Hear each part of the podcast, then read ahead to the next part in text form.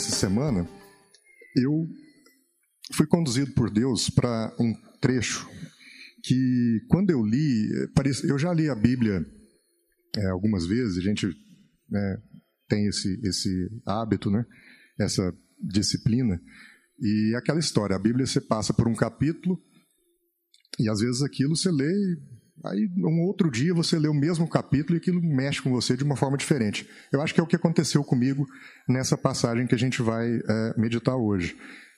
É, não sei, eu li isso aqui e, e, assim, alguma coisa mexeu muito forte dentro do meu coração e eu acho que a gente podia meditar sobre isso hoje. É o que está lá em 2 Timóteo, no capítulo 3. 2 Timóteo, capítulo 3. Eu vou ler na versão NVI, então quem consegue customizar as suas Bíblias eletrônicas aí é a hora, NVI, porque a gente lê todo mundo na mesma versão.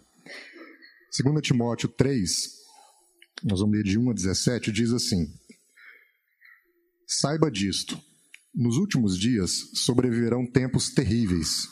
Os homens serão egoístas, avarentos, presunçosos, arrogantes, blasfemos, desobedientes aos pais, ingratos, ímpios, sem amor pela família, irreconciliáveis, caluniadores, sem domínio próprio cruéis, inimigos do bem, traidores, precipitados, soberbos, mais amantes dos prazeres do que amigos de Deus, tendo a aparência de piedade, mas negando o seu poder. Afaste-se desses também. São esses os que induzem pelas casas e conquistam mulheres instáveis, sobrecarregadas de pecados, as quais se deixam levar por toda espécie de desejo elas estão sempre aprendendo, mas jamais conseguem chegar ao conhecimento da verdade. Como Janes e Jambres se opuseram a Moisés, esses também resistem à verdade. A mente deles é depravada, são reprovados na fé. Não irão longe, porém. Como no caso daqueles, a sua insensatez se tornará evidente a todos. Mas você tem seguido de perto o meu ensino, a minha conduta, o meu propósito, a minha fé a minha paciência, o meu amor, a minha perseverança, as perseguições e os sofrimentos que enfrentei, coisas que aconteceram em Antioquia, Icônia e Listra. Quantas perseguições suportei, mas de todas essas coisas o Senhor me livrou. De fato, todos os que desejam viver piedosamente em Cristo Jesus serão perseguidos. Contudo, os perversos e impostores irão de mal a pior, enganando e sendo enganados. Quanto a você, porém, permaneça nas coisas que aprendeu e das quais tem convicção, pois você sabe de quem o aprendeu. Porque desde criança você conhece as sagradas letras, que são capazes de torná-lo sábio para a salvação mediante a fé em Cristo Jesus. Toda a Escritura é inspirada por Deus e útil para ensino, para repreensão, para correção e para instrução na justiça para que o homem de Deus seja apto e plenamente preparado para toda boa obra. Amém? Amados, é interessante que o livro de Atos termina com a prisão de Paulo, né? Paulo lá preso, quem já leu Atos dos Apóstolos sabe ver isso lá. É, e aí acredita-se que Paulo foi solto, né? Depois ele foi absolvido em Roma, teria sido absolvido em Roma, solto e andou ali pela Grécia, pela Ásia Menor durante um tempo, prosseguindo o ministério dele a partir do que a gente lê no finalzinho de Atos dos Apóstolos. E acredita-se que depois disso ele foi preso novamente e aí levado novamente para Roma. É, e ali ele teria sido executado por volta dos anos 67, 68 depois de Cristo. Então, essa segunda carta de Timóteo teria sido a última carta escrita por Paulo nesse contexto de prisão, mas não aquela prisão lá do final de Atos dos Apóstolos, uma nova prisão que teria acontecido depois daquela. É, e é interessante porque, se a gente lê toda a carta de 2 Timóteo, nesse trecho específico do capítulo 3, a gente vê isso de forma muito intensa, é uma carta que reflete essa, esse estado de espírito de Paulo. Parece que Paulo escreve com uma angústia interior muito forte, com é, porque, veja, nesses versos que ele lista uma, uma, um, um rol de maldades da humanidade, é muito extenso isso. Então, não dá essa sensação de que o cara está extremamente angustiado, extremamente oprimido. Talvez isso seja exatamente porque Paulo estava preso num ambiente diferente daquele que a gente vê no final de Atos dos Apóstolos. E, e tem um, um, historiador chamado Tácito, isso a gente não vê na Bíblia, mas vê em alguns estudos né, de historiadores e algumas tradições cristãs, que contextualiza esse momento vivido ali por Paulo da seguinte forma. Por volta do ano 64 depois de Cristo, a gente sabe que houve um grande incêndio em Roma. Quem já foi a Roma, ouve essa história lá, e, e é algo que a gente estuda né, nos livros de história também. Um incêndio causado pelo imperador Nero. E o que Tasso coloca era que, é, e aí é, você pode até encontrar divergências com relação ao que está dito por Tasto, mas isso não é, não é importante, é só mesmo para a gente entender esse contexto. Diz o seguinte, que Nero era um cara extremamente desumano, só que Nero era um grande construtor. Então, o que Tasto coloca é que o incêndio de Roma é, foi justamente causado pelo próprio Nero, que tinha uma intenção de reconstruir a cidade, de fazer uma revitalização urbana. Então ele, na maluquice dele, pôs fogo em tudo, porque, como um bom político, a intenção era capitalizar uma reconstrução, uma revitalização de Roma. O que acontece é que, nesse cenário todo em que ele coloca fogo em Roma, ele também quis ocultar essa sua culpa, teria pretendido então ocultar a sua culpa, e quem ele elege como bode expiatório para toda a situação?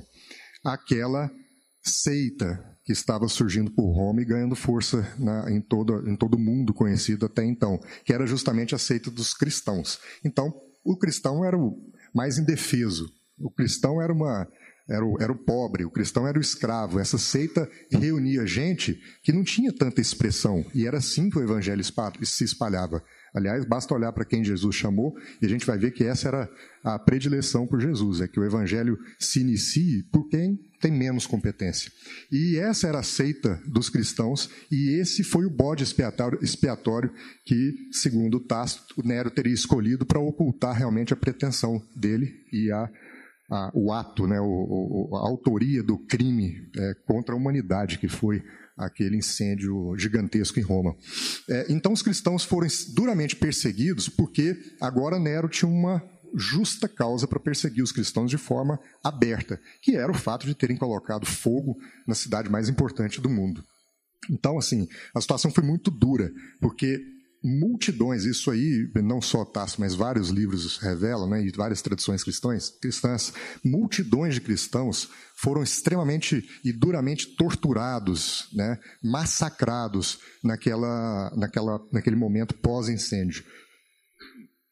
Isso foi tão forte que é, os cristãos eles eram enrolados em peles de animais, e quem já foi no Coliseu é, consegue imaginar essa cena e ver é isso é, é ruim de ver, mas assim, os cristãos eram, enrolados em peles de animais e jogados para animais comerem e trucidarem, e isso era feito como uma diversão.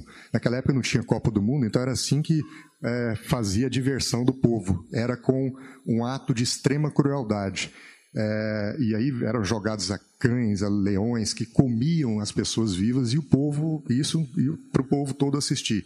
Outras cruel, outra crueldade que era feita é, com cristãos, era, eles eram enrolados com piche, né, com coisas com piche, e acesos como tochas humanas para iluminar eventos de diversão pública. Então, eram, é, eram situações que a gente, assim, a gente vê um pouco disso em filmes, né, sobre Idade Média, sobre... É, mas essa crueldade no primeiro século, ela era extremamente presente, principalmente no, comandada por um cara maluco como Nero, e principalmente é, é, é, fomentado por um, por um ódio a algo que estava trazendo uma mensagem de subversão, que era o cristianismo. Então, o cristão era para apanhar mesmo, talvez mais ou menos o que é, Hitler tenha pensado em relação aos judeus. Era algo para ser exterminado. Esse era o contexto. E então, é, é, o Paulo teria sido preso novamente em Troade e levado para Roma, porque Paulo era o maior líder cristão do mundo, né, que é conhecido até então. Então, nada mais razoável que se eu quero colocar os cristãos como bodes expiatórios, vou prender o líder dele e vou, então, fazer o grande finale da minha cena de, oculta, de, de, de, de oculti, ocultar o ato que eu cometi, o Nero pensou. Por isso, Paulo foi preso, e agora você vê que Paulo tem uma consciência. Então, diferentemente quando ele foi preso lá em Atos, que até parece que ele buscou a prisão, né? Então ele, ele pediu para ir para Roma, pediu para ser julgado. Paulo entendeu naquela primeira prisão que era um ministério dele estar na cadeia e propagar o evangelho lá. Na carta de Timóteo, você já vê um Paulo diferente. É um Paulo que acabou, estou chegando no fim da, da, minha vida. Então, o processo jurídico é, que corria contra Paulo, provavelmente, já estava numa maturidade tal que ele já tinha entregado os pontos. Ele sabia que dali ele não passava. Ele sabia que, o, que, que a, a, a morte dele seria realmente iminente. Agora, mesmo, mesmo diante de, desse contexto, né, é, dos fatos à época, a gente vê que a carta, essa segunda carta a Timóteo, que então teria sido a última escrita por Paulo, ela não deixa de ser um grito exultante de um cara que venceu no Evangelho. Porque é assim que Paulo se posiciona. Apesar de toda angústia, não é uma carta de um derrotado.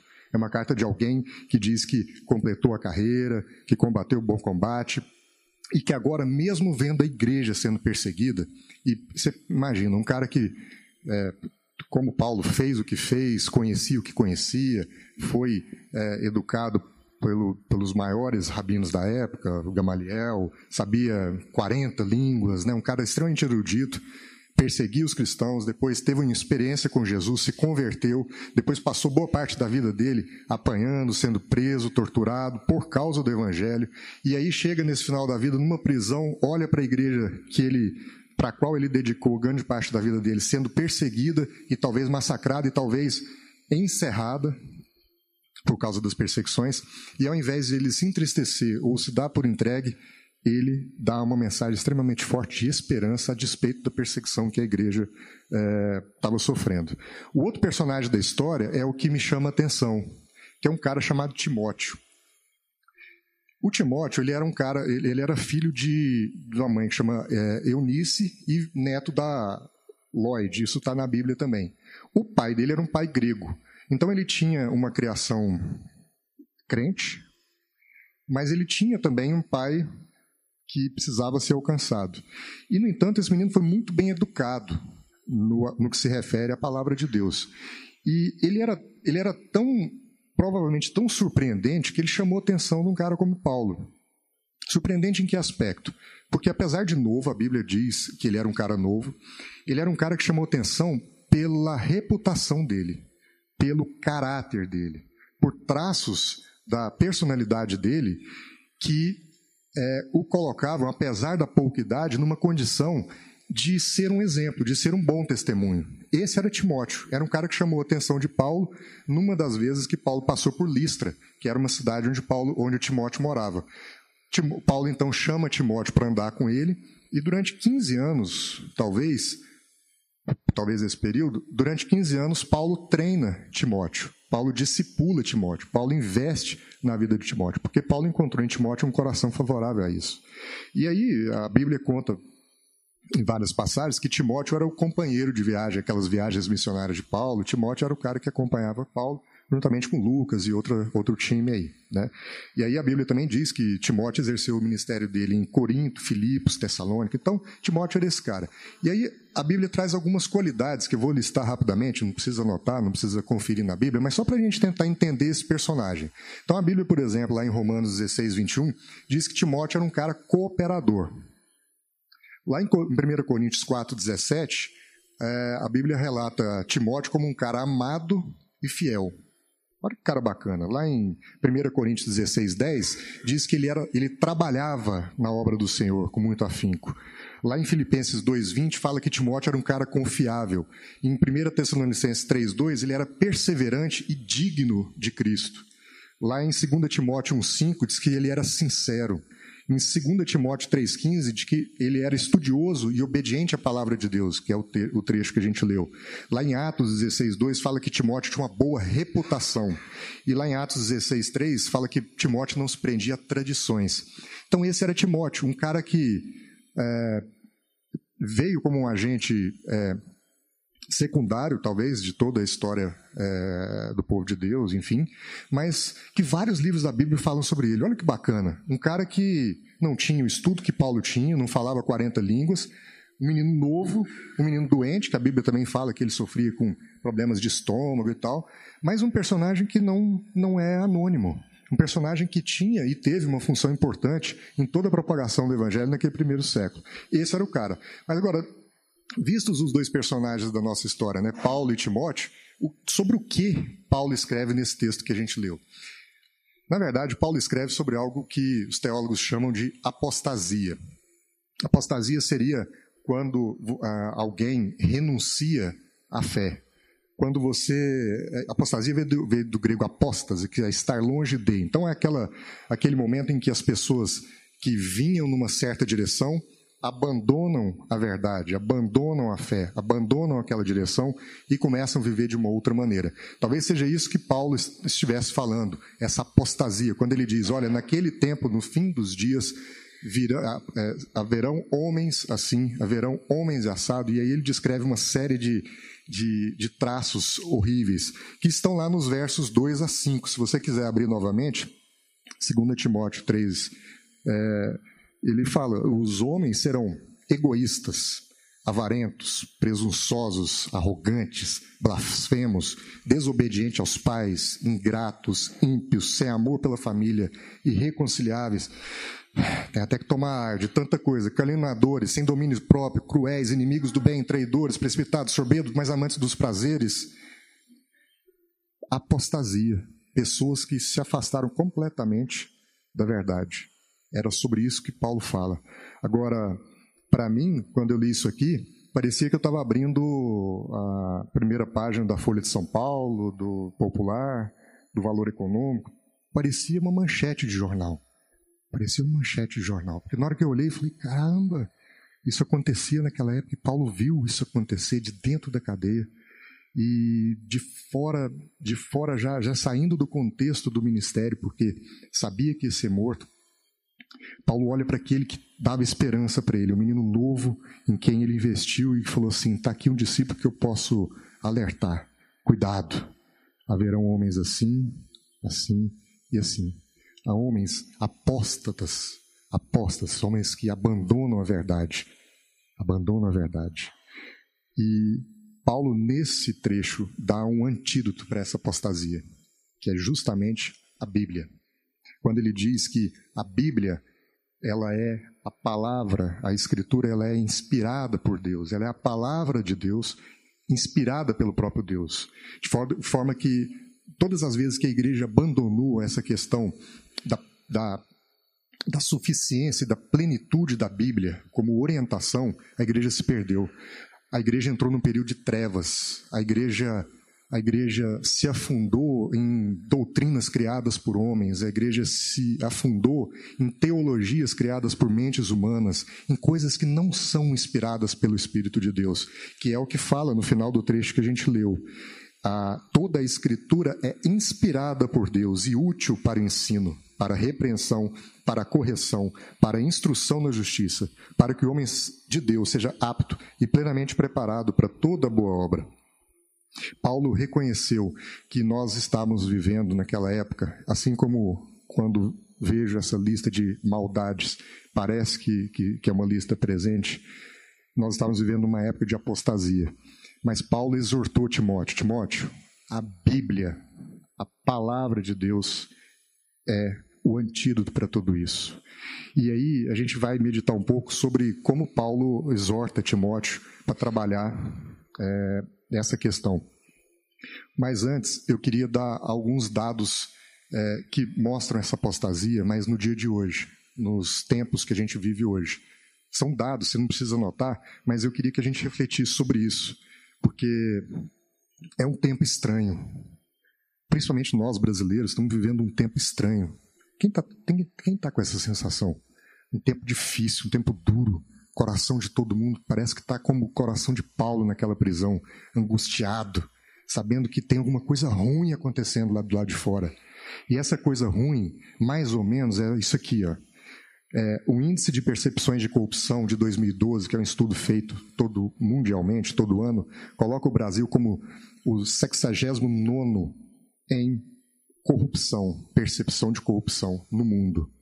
A corrupção no Brasil, segundo a ONU, em 2013, desviou 200 bilhões de reais.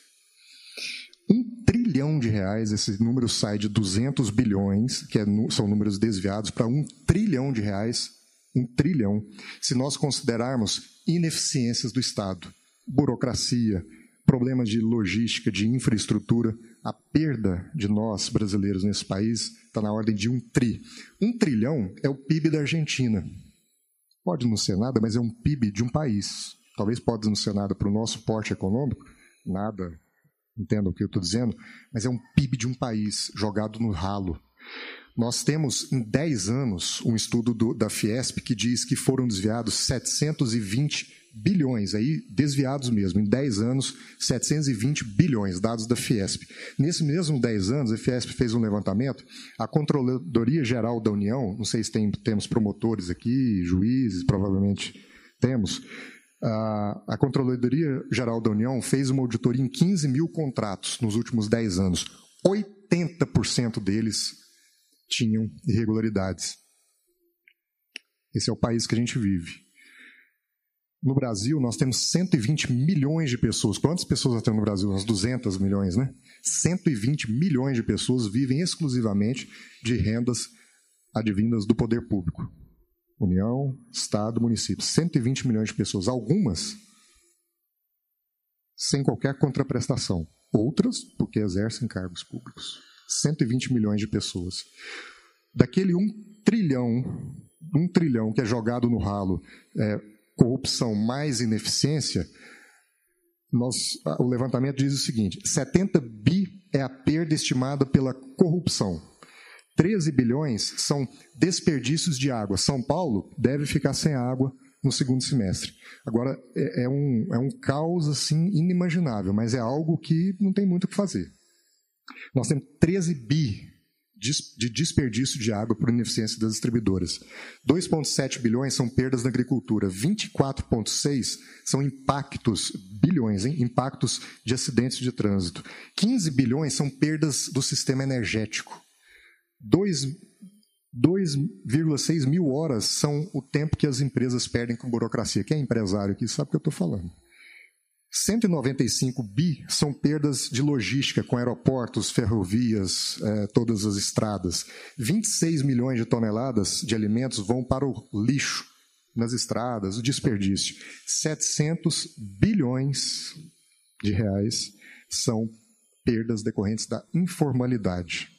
Da informalidade. Esse é o país que a gente vive. Talvez se Paulo tivesse aqui, ele estivesse falando sobre isso. Talvez ele não mudasse o texto que ele escreveu para Timóteo.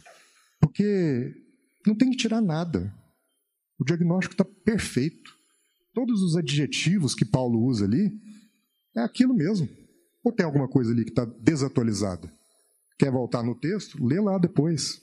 Homens corruptos, homens idólatras, homens soberbos, homens vaidosos, homens adúlteros, filhos desobedientes, que mais? Muda alguma coisa? Paulo escreveria talvez a mesma coisa. E quer dados piores? 687 pessoas estão presas por corrupção no país. Sabe o que é isso? 0,12% do total da população carcerária. Nós temos 549 mil presos no país. Esses dados podem estar desatualizados um, dois anos, mas só 687 pessoas presas por corrupção. Cinco estados não têm corruptos nas suas celas: Acre, Ceará, Maranhão, Rio Grande do Norte, Sergipe. Não tem ninguém preso por corrupção. De 1980 a 2010, 800 mil cidadãos morreram por arma de fogo no Brasil. Isso nos torna o sétimo país em mortes violentas por arma de fogo. Segundo a Unicef, 250 mil crianças estavam se prostituindo. Eu tenho três filhos. E é um dado duro demais a gente ver. 250 mil crianças se prostituindo. A falta de alimento no Brasil faz com que 32 milhões de pessoas passem fome. E 65 milhões não ingerem a quantidade mínima de calorias. Quando eu li esse texto, ele começa assim: Paulo diz: nos últimos dias sobreviverão tempos terríveis. E fala isso para Timóteo, que era um cara em quem ele apostava. Aí eu fiquei me perguntando: o que Paulo estava dizendo era uma realidade para cristãos, era uma realidade em que estavam inseridos cristãos, ou ele estava dando um diagnóstico de realidades de, de, de, de, de apenas apóstatas, aquelas pessoas que se desviaram da fé? Porque olhando para os nossos dados hoje, esses que a gente olhou, eh, acabou de ler, será que são só apóstatas que estão envolvidos na corrupção, na, na distribuição desigual de renda, nas perdas? Ou será que tem cristãos envolvidos nisso? Será que tem alguém aqui, incluindo eu, que estamos envolvidos em corrupção? Será que a gente se permite dar 50 reais para o guarda quando ele nos para numa blitz? Porque a gente bebeu um copo de cerveja, porque o nosso documento não está conosco, está vencido? Será que a gente vem aqui aos domingos e durante a semana a gente permite negociar propina nos nossos contratos, já que 80% dos contratos públicos nos últimos 10 anos têm irregularidades? Será que são 80% de contratos firmados por empresas de apóstatas? Ou há cristãos, sócios ou diretores dessas empresas também? Será que a fome que mata é uma fome provocada por apóstatas ou uma fome negligenciada por cristãos? Será que entre os estupradores de crianças ou entre as pessoas que não protegem as crianças das violências, somente há apóstatas ou há cristãos?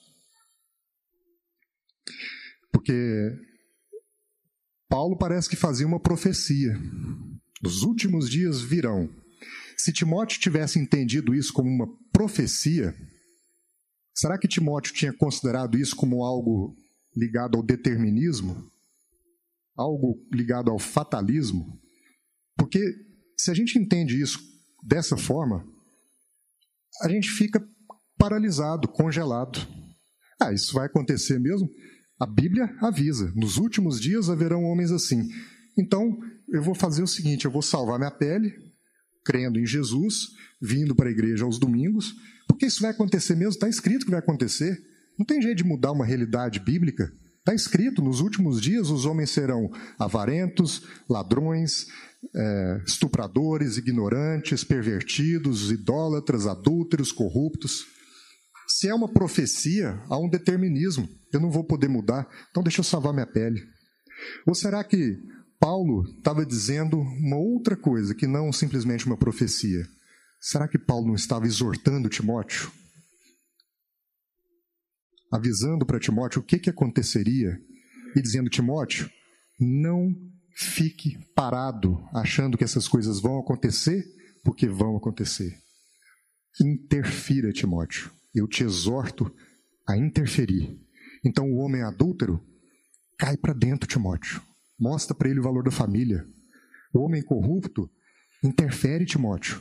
Você tem o coração para interferir, mostrando a verdade para a pessoa. O homem idólatra, mostre Jesus. O homem avarento, mostre. Mostre, Timóteo. Não fique paralisado achando que isso é determinismo, é fatalismo, essas coisas eu estou dizendo que vão acontecer, mas não é para você ficar quieto, não é para salve-se, é para salve-os. Timóteo, salve-os, não salve-se.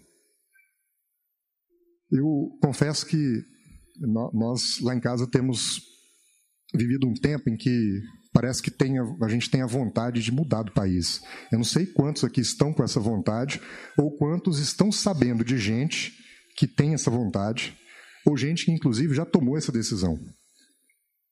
Eu sou advogado, trabalho com fusões e aquisições a quantidade de clientes que estão me procurando porque querem vender as suas empresas para morar fora é enorme. E eu confesso para vocês que essa é uma tentação da minha casa. Talvez por isso, quando eu li esse texto, eu fiquei tão incomodado. Porque, olhando para o texto, fica parecendo que Paulo está dizendo assim para mim: cara, isso vai acontecer, não tem, tem que fazer não. Mas olhando para a vida de Timóteo, eu vejo a mensagem. Eu vejo o seguinte: não é para você correr da raia. Não adianta você se salvar e deixar as coisas como estão. Não adianta você se salvar e não se envolver com, em um processo como esse que nós temos aqui todo domingo, de falar do Evangelho ou de construir um ambiente que fale do Evangelho, que trabalhe com as crianças, que investe na total, que tem um trabalho com, com a casa de prisão provisória, um trabalho que afeta a sociedade, um trabalho que vem transformar essa realidade de apostasia que Paulo fala, que Paulo nos comenta. Então, às vezes, o que me segura, o que tem me segurado dessas decisões, que seriam decisões é, para salvar-me, seja a vontade de salvar os outros, de participar desse processo de participar desse processo. Porque, sabe, os apóstatas modernos, como a gente falou, são os próprios cristãos. Se nós estamos vivendo num país com lá, 80% ou mais de cristãos, entre católicos, evangélicos, e se esses são dados do nosso país, os apóstolos somos nós que não interferimos, que ficamos sentados e congelados diante de profecias deterministas e fatalistas e a gente acha que não tem como mudar isso. E a gente não acredita no fruto do nosso trabalho. Do fruto, talvez o que a gente está compartilhando aqui hoje não tenha o impacto de curto prazo. Talvez eu não esteja vivo para viver, para ver o dia em que algo que foi compartilhado aqui hoje gere frutos, transforme. Mas talvez é isso mesmo, seja um processo de 100 anos, de 150 anos. Talvez alguém que esteja sentado aqui hoje, que hoje tem contratos com a administração pública e que concorda, por exemplo, pagar propina para resolver seus problemas, desista de fazê-lo. Mude o seu negócio, comece a impactar de uma forma diferente. Talvez pessoas que estão sentadas aqui e que adulteram os seus casamentos, pensem novamente, reflitam tenham uma mudança, uma transformação de vida e passem a priorizar suas famílias. E aí os filhos não vão ser filhos de órfãos de pais vivos, mas filhos que são criados num lar, num ambiente, numa família. E aí talvez essas crianças não vão para droga. E talvez não indo para droga, a gente mate o negócio do traficante, mas talvez não seja algo que eu esteja vivo para ver acontecer, mas é algo que pode ser fruto do que está sendo compartilhado aqui hoje. Isso não é por mim. Mas se cada um fizer a sua parte, se cada um falar dessas coisas aí fora, quem sabe a gente não vê esses dados transformados? Quem sabe daqui 200 anos alguém pode vir nesse prédio e compartilhar dados totalmente diferentes e compartilhar essa segunda carta de Timóteo numa outra perspectiva, numa outra perspectiva, como se fosse uma realidade distante. Aí pode ser que mude, fale assim, ah, Paulo está falando aqui de uma profecia, mas isso aqui é lá no final dos tempos. Nosso, nosso mundo está diferente. Pode ser. A gente, muitas vezes, eu, eu, comecei falando aqui na questão do Paulo Júnior, a gente negocia com os nossos valores porque a gente não se acredita responsáveis pelo processo. E aí a nossa desculpa é o seguinte: a gente não é Paulo. Então você imagina se Timóteo virasse diante de toda aquela exortação, falasse: ah, beleza, tem muita coisa para fazer, mas assim, ah, eu não sou Paulo. Eu não falo 40 línguas, eu não fui educado por Gamaliel, eu não, eu não, sabe, eu não tenho aquela erudição toda de Paulo. Mas ele entendeu, mesmo na juventude dele, mesmo sendo um cara novo, ele entendeu que ele pode não falar como Paulo, ele pode não ter a sabedoria de Paulo, mas ele era um agente do processo. Ele podia, com pouco que Deus lhe deu, interferir e não ficar omisso.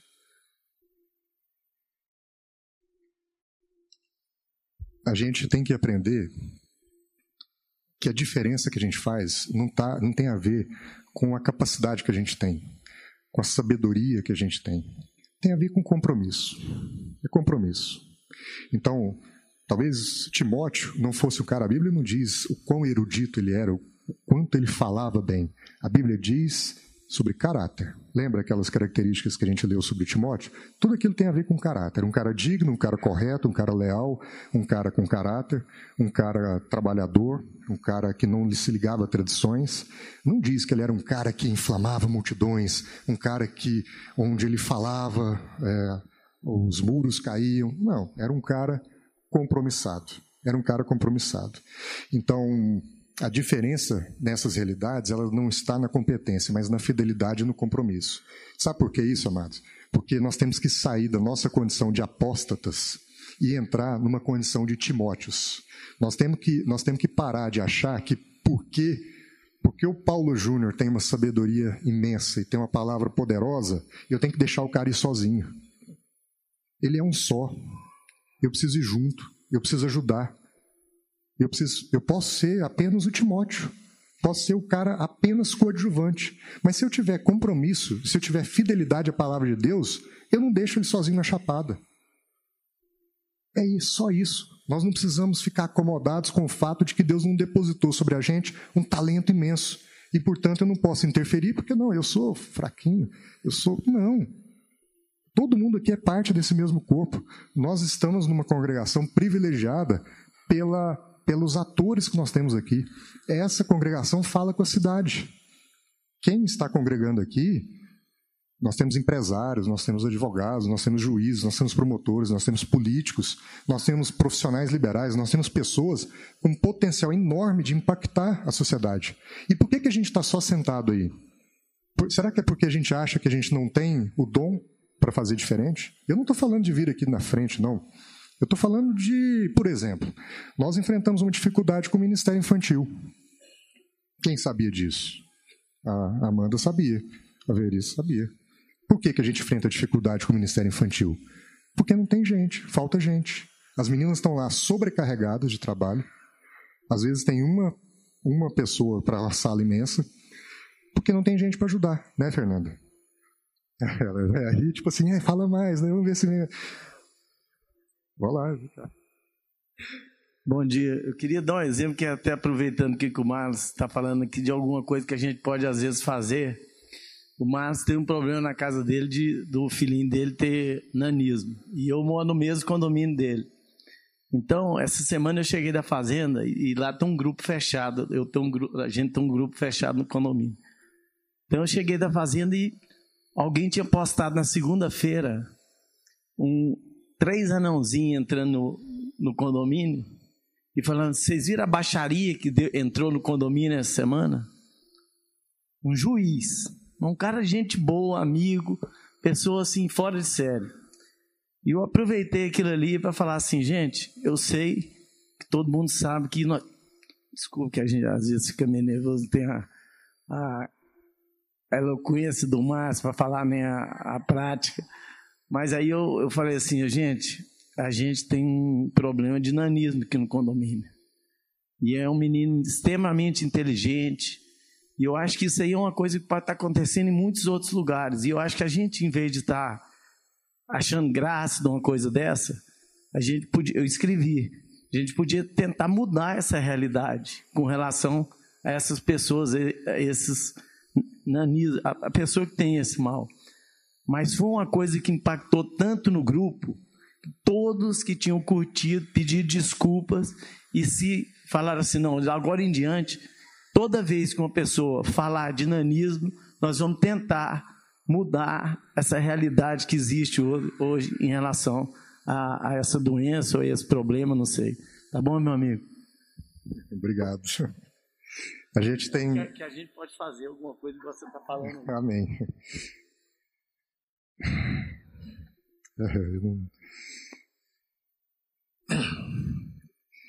É, Paulo descreveu os caras lá, ó, cruéis. Cruéis, né? É, mas quantas vezes a gente não é assim com relação a outras coisas também? É, o grande desafio da nossa casa é enfrentar o preconceito. Eu já compartilhei isso aqui. Mas quantas vezes eu não fui preconceituoso com relação a outras questões também?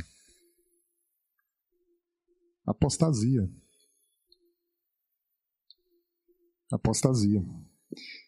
Por isso eu queria é, desafiar, assim, a palavra é nesse sentido, desafiar a gente a, a olhar para a vida de Timóteo e desejar ser como ele. Eu não preciso desejar ser como Paulo. Como diz o Algalvro uma vez numa convenção da igreja, gente, relaxa. Paulo Júnior é um em um milhão. Relaxa. Você não precisa fazer o seu ministério a partir da excelência de quem você admira. Faça seu ministério a partir do compromisso que você deseja assumir. Simples assim. Porque é possível, se nós tivermos uma congregação de Timóteos, a gente mudar um monte de realidade, a começar pela realidade do preconceito contra os portadores de nanismo, como o Jorge está falando. Eu te agradeço muito, meu irmão, porque essa é uma luta em glória, né? Mas é uma luta nossa e está tudo certo. Esse é um ministério. Quem sabe daqui a 150 anos, 100 anos, essa situação não está alterada por causa da semente que ele está plantando, por causa da semente que a gente está lançando também. Daí para frente é com Deus. Daí para frente é com Deus. Amém? Vamos ter uma palavra de oração? Senhor Deus e Pai, obrigado, Jesus. Obrigado Obrigado por o Senhor ter levantado um homem como Paulo, que em quem o Senhor depositou tanto talento, tanta competência, tanta capacidade, tanta força ministerial para propagar o evangelho naquele primeiro século, naquele momento em que a igreja estava se sentindo órfã, órfã de Jesus que havia voltado para o Pai, que estava talvez perdido e precisando de um ministro que organizasse os pensamentos, que sistematizasse tudo isso, que colocasse cartas tão maravilhosas que nos orientam até hoje. Ó oh Deus, mas obrigado também pela vida de Timóteo, que mesmo não tendo essa capacidade toda, mesmo não tendo todos esses dons, mesmo tendo doenças, mesmo sendo novo, sendo menino, tinha caráter, tinha compromisso, tinha fidelidade à palavra de Deus nós não precisamos ser Paulos, nem tanto, Pai. Basta que sejamos uma comunidade de Timóteos, gente que ama o Evangelho, gente que dá a vida também pelo Evangelho, operários da fé, operários do reino, gente com compromisso, gente que veja os desafios da congregação e não se omita, gente que cai para dentro, gente que ajude, gente que olhe e pergunte o que, que tem aí para eu fazer? Me dá uma tarefa. Vamos ajudar, vamos transformar esse mundo. Jesus chamou aqueles pescadores para transformar o mundo. E o que, que nós estamos fazendo vendo o mundo nos transformar, ao invés de transformar o mundo? O que, que nós estamos fazendo sendo agentes de dados tão ruins e não ministros de transformação? Oh Senhor, tem misericórdia de nós. Transforme os nossos corações, Senhor. Levante homens e mulheres aqui, Pai, para o serviço no teu reino. Ó oh, Deus, a seara é grande, os trabalhadores são poucos. Fale com cada um aqui, Senhor, dentro do dom que o Senhor colocou em cada um, que não precisa ser um dom excelente, apenas tem que ser o dom suficiente Cada um aqui tem uma missão, cada um aqui tem um propósito.